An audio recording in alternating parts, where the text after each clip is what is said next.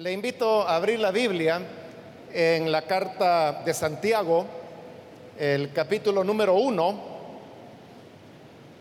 Ahí vamos a leer los versículos finales de este capítulo, con lo cual pues estaremos completando el, ese capítulo 1 en el inicio de lo que es el estudio que estamos desarrollando en esta carta. Dice la palabra de Dios en Santiago capítulo 1, el versículo 26 y el 27. Si alguno se cree religioso entre vosotros y no refrena su lengua, sino que engaña su corazón, la religión del tal es vana. La religión pura y sin mácula delante de Dios el Padre es esta.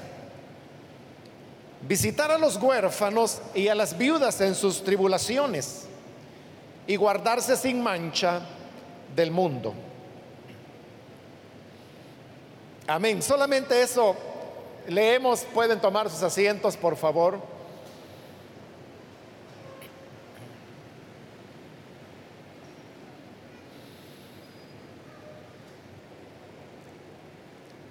Seguimos adelante, como dije, con el estudio de este primer capítulo de la carta de Santiago, en la cual eh, en los últimos versículos estuvimos viendo una exhortación que se hace para ser hacedores de, la palabra y no solamente oidores.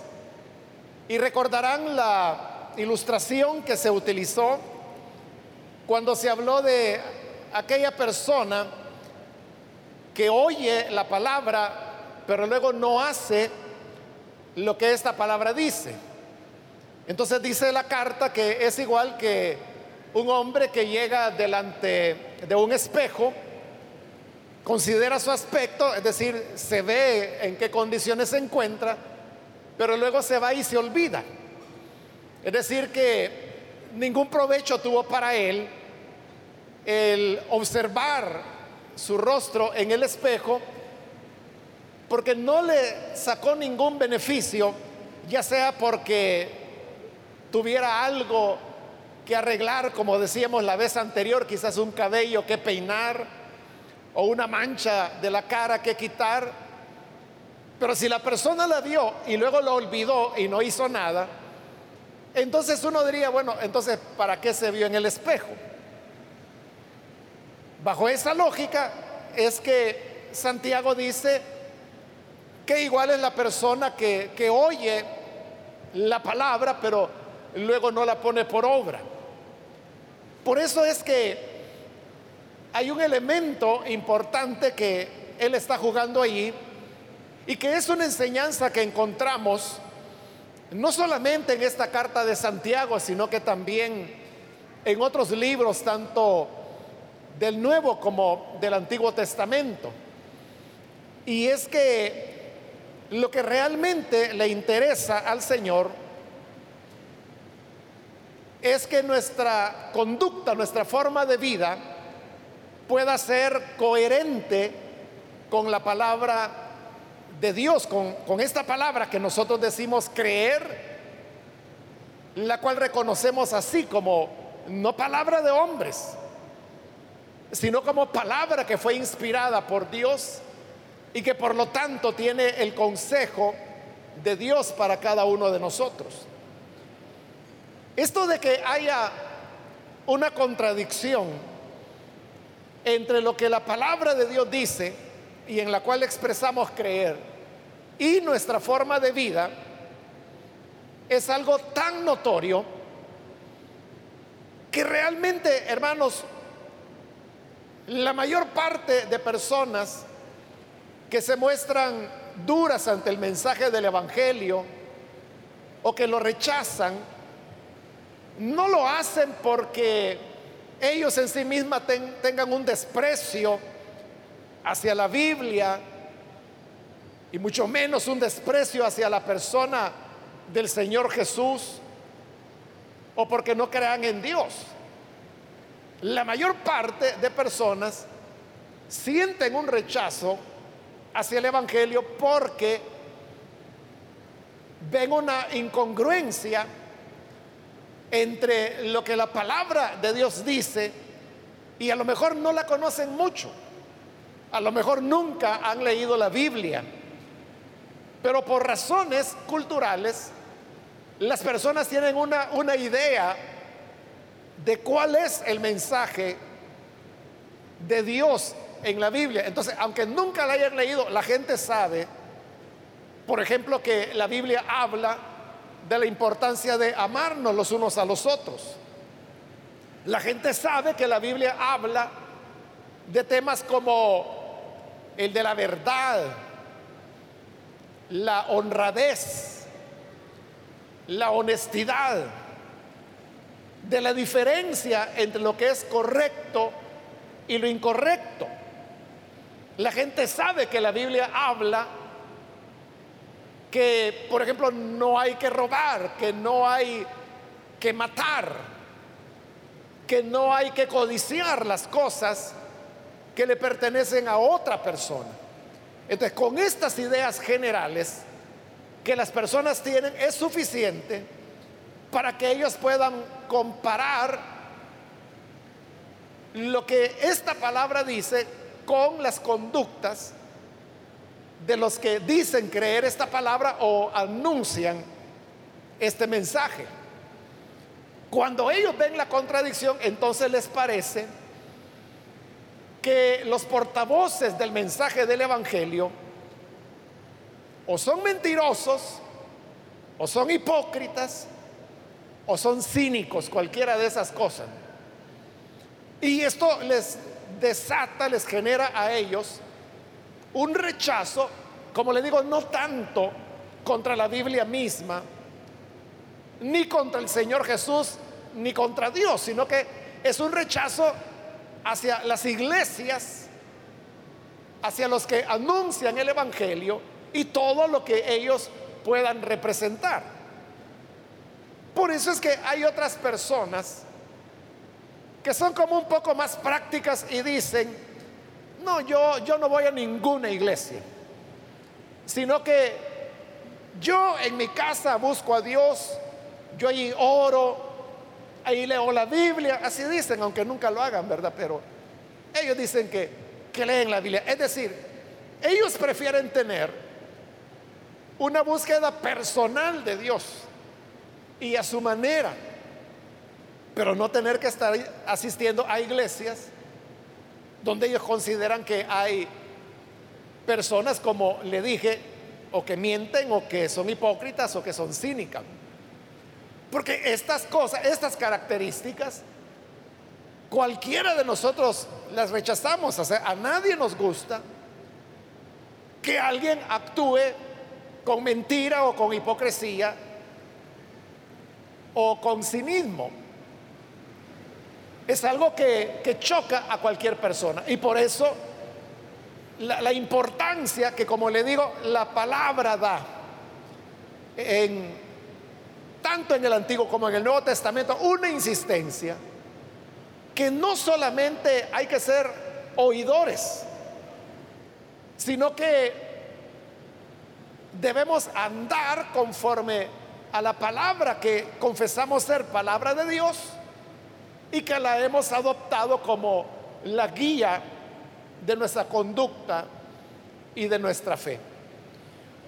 Por eso es que, dejando, hermanos, de lado las apariencias, las simulaciones de las personas, Santiago va al grano del asunto y dice en el versículo 26, si alguno se cree religioso entre vosotros y no refrena su lengua, sino que engaña su corazón, la religión del tal es vana.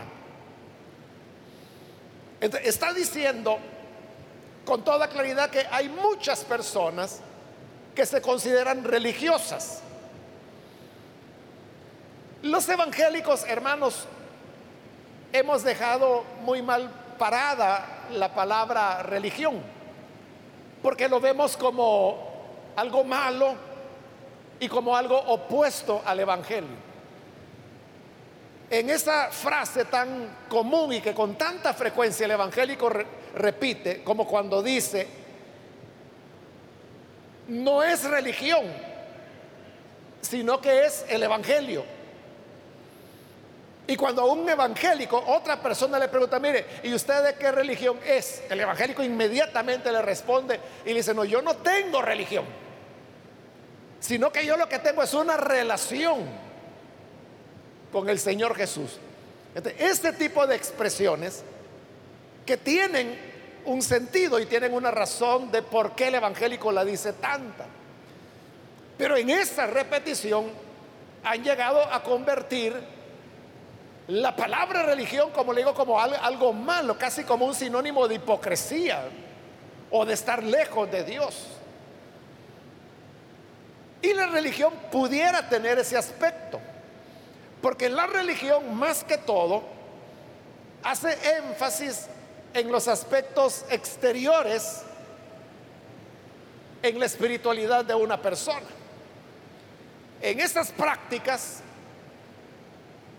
que son materiales porque se realizan ya sea con el cuerpo o con algo otros elementos, es donde se afinca eh, el sentido de, de lo que es religión.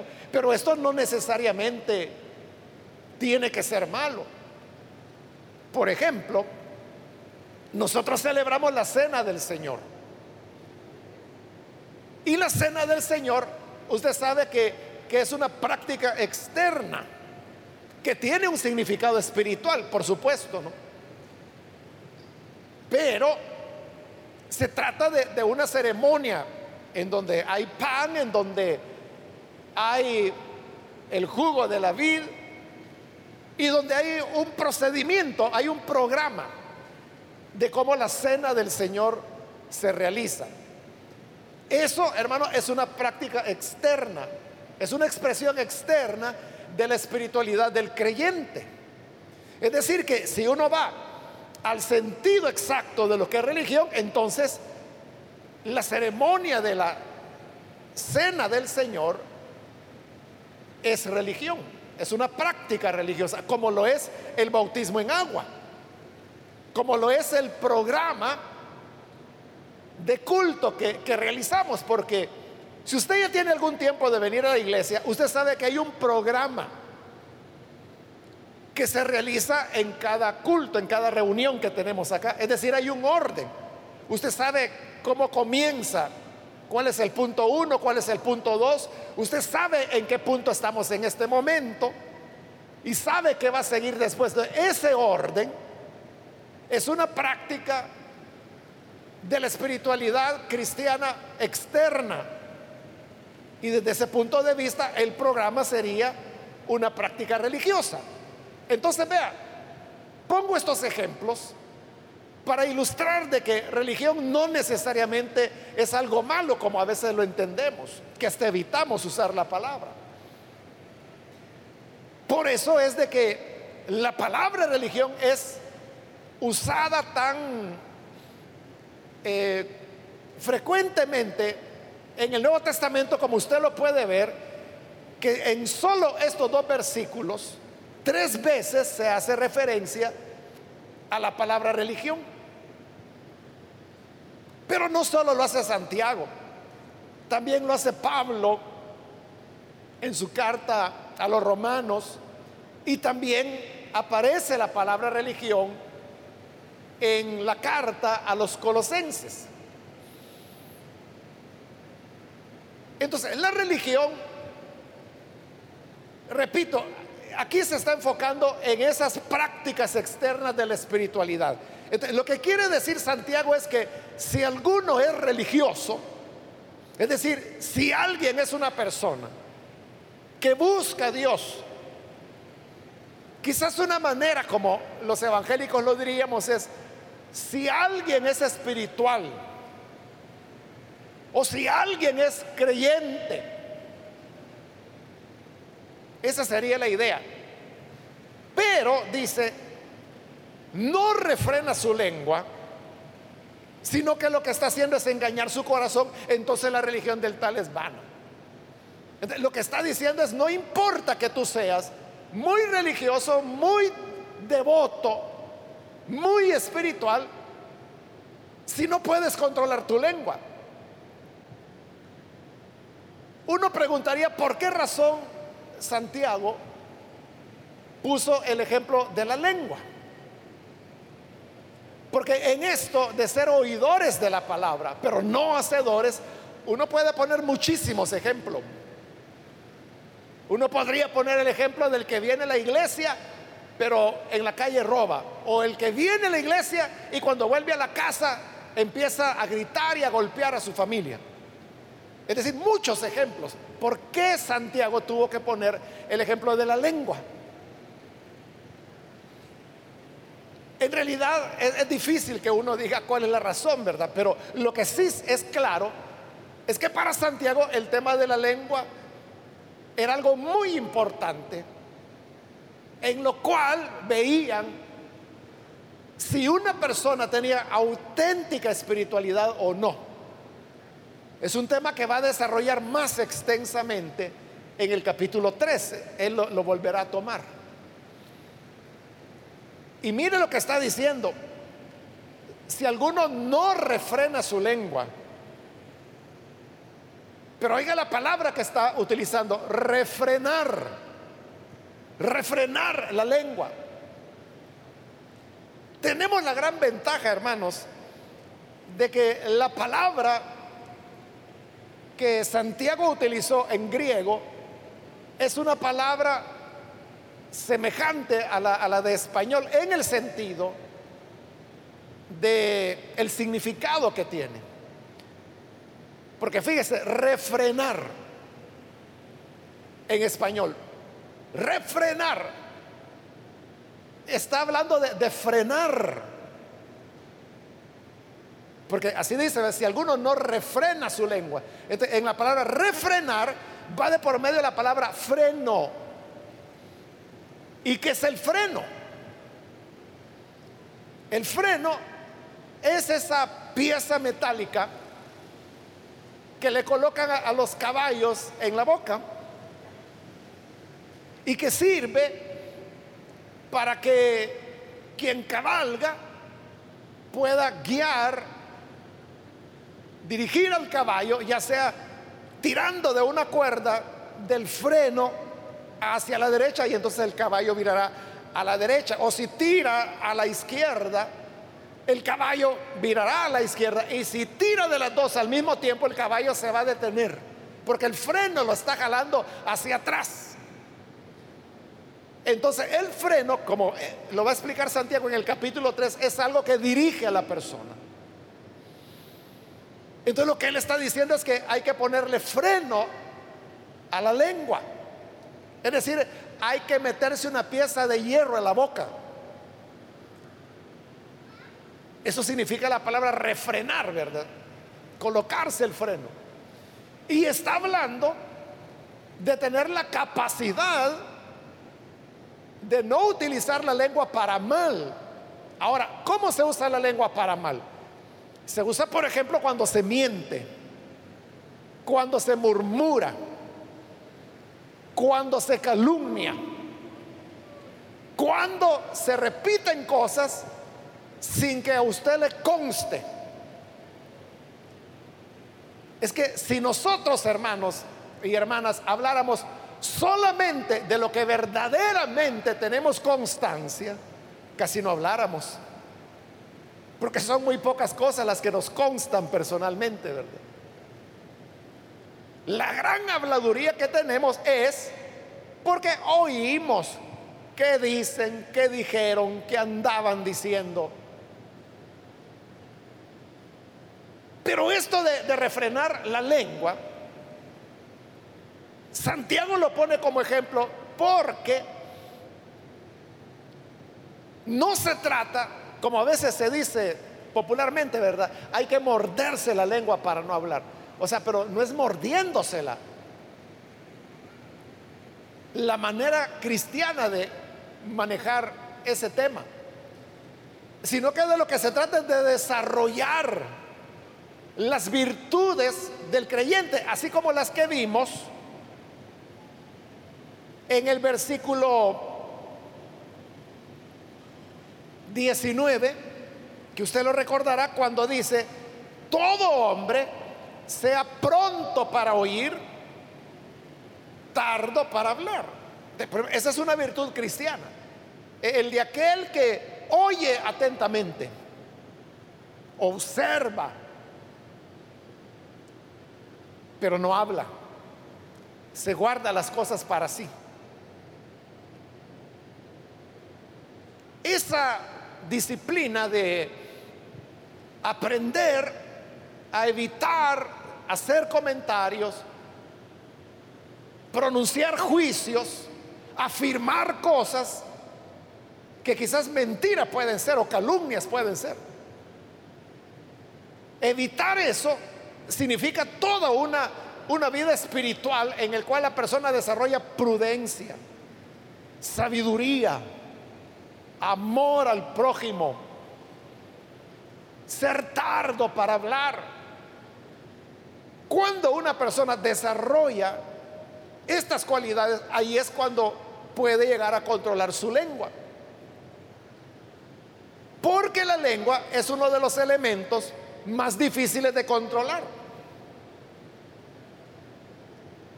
Porque requiere menos esfuerzo. Es fácil hablar y decir cualquier cosa. Es fácil al calor de, una plática con un grupo de personas que usted diga lo que no tenía que haber dicho. O decir algo de lo cual se va a arrepentir después. Entonces, ¿quién es la persona que controla o refrena, para usar la palabra bíblica, que refrena su lengua, que le pone freno a su lengua? ¿Quién es? Es la persona que observa pero no habla, oye pero no habla, que puede estar en medio de una conversación, pero que es esa persona que mejor le dicen qué callada es usted o qué callado es usted, pero eso es mejor a que le vayan a decir que es un lengua suelta o una boca floja. Entonces vea que llegar a controlar la lengua supone toda una vida de espiritualidad, de sabiduría y de cultivar virtudes por las cuales se llega a tener ese control. Por eso es que Santiago dice que el que no sabe refrenar su lengua, ese se está engañando a sí mismo en su corazón. Porque las personas pueden repetir tanto una mentira que hay un momento en que se la creen ellos mismos. Entonces, como se creen espirituales o religiosos, que es la palabra que él usa, pero no refrena su lengua, entonces dice, ese es un engaño y la religión del tal es vana. No está diciendo que la religión sea vana, lo que está diciendo es que la religión del que no sabe refrenar su lengua es vana. Y vana significa que no tiene ningún valor, que no sirve para nada, que no tiene utilidad. En la Septuaginta, La palabra griega que aquí se está utilizando para vana es la palabra que se utiliza para traducir a los ídolos. Porque usted sabe que en el Antiguo Testamento hay muchos pasajes que dicen que, los ídolos o las imágenes son vanidad, dice. Entonces, cuando dice que los ídolos son vanidad, esa palabra, como la Septuaginta está en griego, ¿verdad? Es el Antiguo Testamento, pero traducido al griego. Esa palabra es la misma que Santiago está utilizando acá. algunos lo han entendido en que la religión podría ser como una idolatría, es decir, la espiritualidad, la devoción, la religiosidad de alguien es solo una idolatría, religiosa pero idolatría, que no sirve para nada, es inútil si tal persona no logra construir un carácter de verdadero hijo de Dios en el cual pueda refrenar su lengua. Versículo 27, como ya dijo, ¿cuál es la religión? Vana. Hoy dice, la religión pura y sin mácula, es decir, sin mancha, delante de Dios el Padre es esta. Visitar a los huérfanos y a las viudas en sus tribulaciones. Está diciendo, si verdaderamente quieren ser religiosos, verdaderamente quieren ser espirituales, mire, les voy a decir cuál es la verdadera religión. Esto es lo que le interesa a Dios. Y lo que Dios el Padre quiere es que se visite a los huérfanos y a las viudas en sus tribulaciones. Es decir, que está remarcando las enseñanzas de Jesús, que sobre todo las hizo con su conducta, con sus hechos. Porque Jesús fue el que mostró compasión hacia las viudas, a las que atendía, a las que socorría.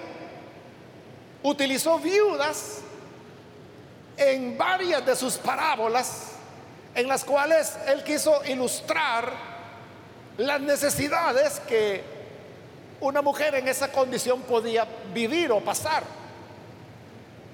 Es decir, la enseñanza fundamental del Evangelio y del ejemplo que Jesús dio es el ejemplo de la compasión. Compasión que se enfoca en los seres humanos, en quienes nos rodean. Pero note, no cualquier ser humano, sino aquellos que están pasando mayores tribulaciones, dice ahí Santiago. Hoy, hermanos, nosotros usaríamos la palabra vulnerable, los más vulnerables. Porque vea, allá en Mateo 25, cuando el Señor habló de qué es lo que va a definir al final de los tiempos, cuando llegue la hora de la verdad, lo que definirá si éramos o no éramos creyentes, dijo el Señor, es que estuve sediento y me dieron de beber, tuve hambre y me dieron de comer Fui forastero, que hoy sería migrante, y me recibieron. Estuve enfermo y me visitaron. Estuve preso y vinieron a mí. Pero note la lista de personas que Jesús está haciendo. El hambriento, el sediento, el migrante, el preso, el enfermo. Es decir, son las personas que están en mayor necesidad y a los cuales fácilmente podemos añadir huérfanos y viudas, que es lo que Santiago está aquí manejando. El Señor dijo que el que atendió las necesidades de estos seres humanos, el Padre les dirá, venid, benditos, pasad al reino preparado para vosotros. En cambio, aquellos que Vieron al sediento y no le dieron de beber, vieron al hambriento y no le dieron de comer, vieron al huérfano y a la viuda y no los atendieron. Vieron al migrante y lo, ignoraron o lo ridiculizaron o lo despreciaron. El Señor les dirá, porque no lo hicieron a uno de ellos, a mí no me lo hicieron. Malditos al fuego eterno. Eso es lo que dice Mateo 25 al final de todo, hermanos, esto es lo que Dios quiere. Por es que Santiago dice, la religión pura y sin mácula es esta, visitar a los huérfanos y a las viudas. Y cuando dice visitar, hay que entender esa palabra visitar. Porque no es de que usted sabe que por allá hay un huérfano, entonces usted va, lo visita y le dice, ¿qué tal niño o niña? Dependiendo, ¿verdad? Si es niño o niña. ¿Cómo has estado? Ah, bueno, pues ya te vine a visitar, ya me voy. O sea, no es esa visita. Sino que aquí la palabra visitar es la misma palabra que en el Antiguo Testamento se utiliza para las bendiciones de Dios. Bueno, aún en el Nuevo Testamento se usa, en el libro de los Hechos sobre todo. Pero por ejemplo, en el Antiguo Testamento, un ejemplo que se me viene ahorita, ¿verdad? A la, a la cabeza, el libro de Ruth, capítulo 1, cuando dice que había hambre en Belén, tanta hambre había que las familias estaban emigrando, se iban a otros lugares. Pero luego dice que llegó a Moab, donde se había ido una familia, la noticia de que Dios había visitado a su pueblo. Oiga, Dios había visitado a su pueblo. Pero ¿qué significaba eso? Que Dios había llegado a Belén y le dicho, ¿qué tal? ¿Cómo están? Mal, pues tenemos años sin comer porque hay una terrible sequía. Ay, qué pena, ¿verdad? Bueno, yo voy a estar pendiente de ustedes. Ahí regreso, ya me voy. No es eso lo que Dios hizo. Sino que visitarlos significa que llegó a ellos, pero trajo lluvias y trajo buenas cosechas y trajo abundancia. Por eso es que cuando Noemí volvió con Ruth, hallaron una tierra en Belén donde se estaba cosechando y había alegría y había abundancia. Porque Dios había visitado a su pueblo. Entonces cuando aquí la palabra dice que la religión que a Dios le encanta es visitar a los huérfanos y a las viudas en sus tribulaciones, significa que visitarlos es terminar con esas tribulaciones, bendecirlos, que puedan tener una, una vida plena. En el Nuevo Testamento también en los Evangelios, cuando Jesús sanaba a los enfermos, y enseñaba cosas maravillosas, la gente decía, Dios ha visitado a su pueblo. ¿Y a qué se referían? A que Jesús estaba sanando a los enfermos, liberando a los endemoniados, dándole vista a los ciegos, haciendo andar a los cojos, hablando palabras de consuelo, de enseñanza, palabras de autoridad. Eso era, todo eso era que Dios estaba visitando a su pueblo. Visitar a los huérfanos y a las viudas en sus tribulaciones es atender esas necesidades, esas tribulaciones. Esto, dice Santiago, es lo que de verdad le importa a Dios. Dios no está tan preocupado por detalles en los cuales nosotros nos fijamos.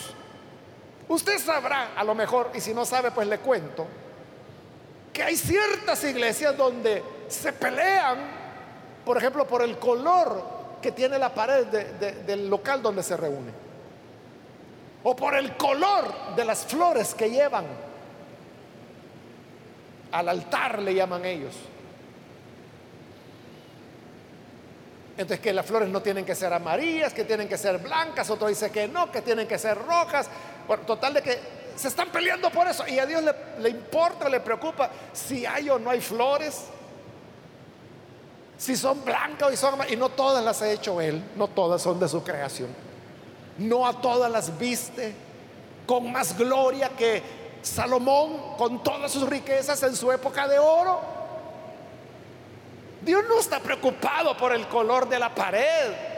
Dios no está preocupado que si usted llegó a un local evangélico Dios no está preocupado por si salió caminando para atrás para no darle la espalda al púlpito.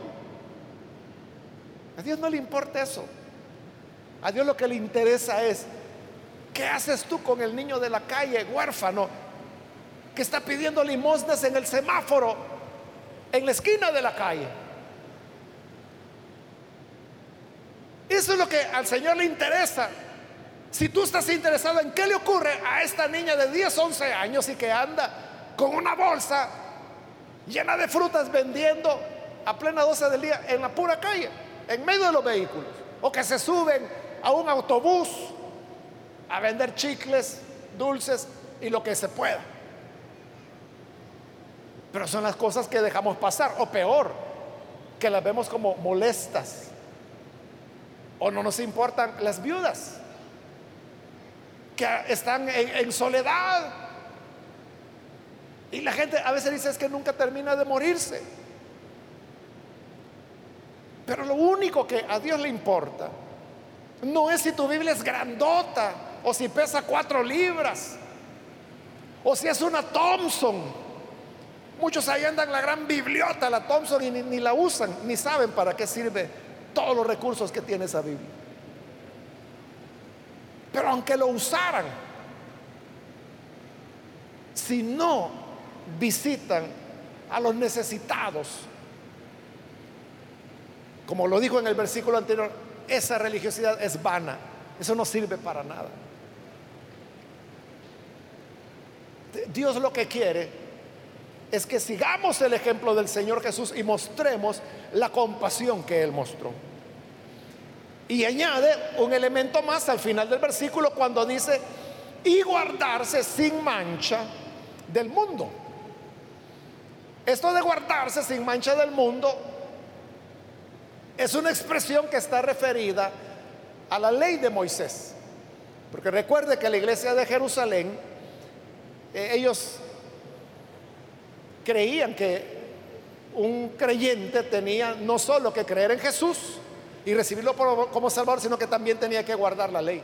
Por eso es que dice, está bien que, que muestre el amor, que muestre, que visita a los huérfanos y a las viudas, pero también que se guarde sin mancha del mundo, es decir, que siga guardando las leyes que eran sobre todo las ceremoniales, que tenía que ver con cosas de lo que se comía, lo que no se comía, que si la mujer estaba en su periodo menstrual o no, que si un hombre había ido a enterrar a una persona y que eso lo hacía estar contaminado delante de Dios, cosas de esas. Entonces para ellos era importante. Pero note que el elemento central era e, el del amor. por eso es que yo le decía, creo que fue la semana anterior, que aunque eran líneas teológicas diferentes las que tenían las diversas comunidades cristianas de, los apóstoles. Sin embargo, estas diferencias eran, como le dije, más que todo de énfasis.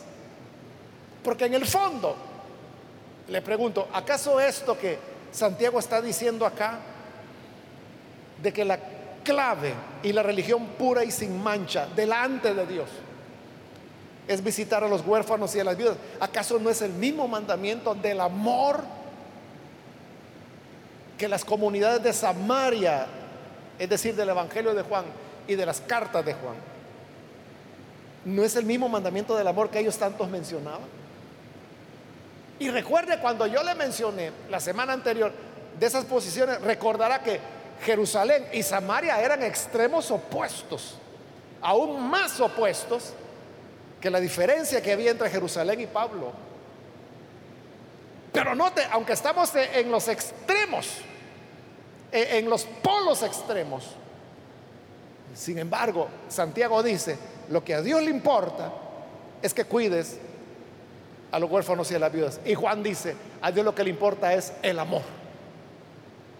Este es el nuevo mandamiento, que se amen. No porque sea nuevo, pero hay que hacerlo, amar. en el fondo le pregunto, ¿no es lo mismo lo que están diciendo? Por eso le decía que es cuestión más que todo de, énfasis que hacían. De ahí, hermanos, que hay una lección que podemos aprender de estos versículos. Y es que realmente toda la religiosidad no es de, cuestiones externas, porque, como le digo, a veces le damos importancia al color de los zapatos, que si se peinó para un lado o para el otro, que si la blusa es de tal color o tal otro. O sea, todo eso es pura religiosidad. Pero lo que a Dios le importa y le interesa es de que sepas refrenar tu lengua en primer lugar. Porque tú puedes andar si quieres vestido de blanco, zapatos blancos, calcetines blancos, todo blanco pero eso no te hace más puro. Si tienes una lengua floja. O si eres murmurador, esparcidor y replicador de calumnias, de mentiras, de cosas que ni sabes, ni sabes. Y ahí las andas afirmando como que si fueran ciertos. Ese es engañarse, dice Santiago. Si de verdad quieren ser espirituales, refrenen su lengua y dedíquense a amar a los necesitados, que eso es lo, lo puro y lo sin mancha delante de Dios. Que Dios nos ayude para obedecerle. Vamos a cerrar nuestros ojos y vamos a inclinar nuestro rostro también. Antes, hermanos, de hacer la oración, yo quiero invitar, si hay con nosotros personas que todavía no han recibido al Señor Jesús como Salvador, pero si usted ha escuchado hoy la palabra y usted ha entendido cuál es el mensaje central, es el mensaje de la coherencia, vivir de acuerdo a la palabra en la cual decimos creer. Esta palabra que decimos ser palabra de Dios y por lo tanto debemos recibirla como tal.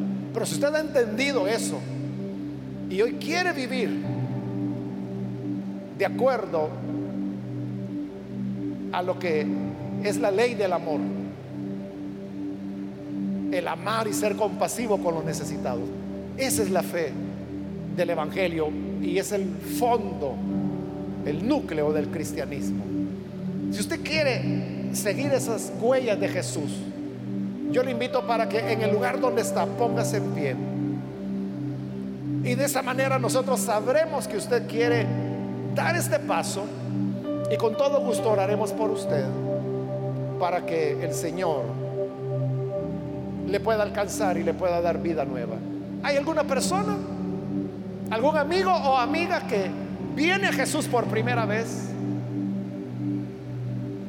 Póngase en pie para que oremos por usted.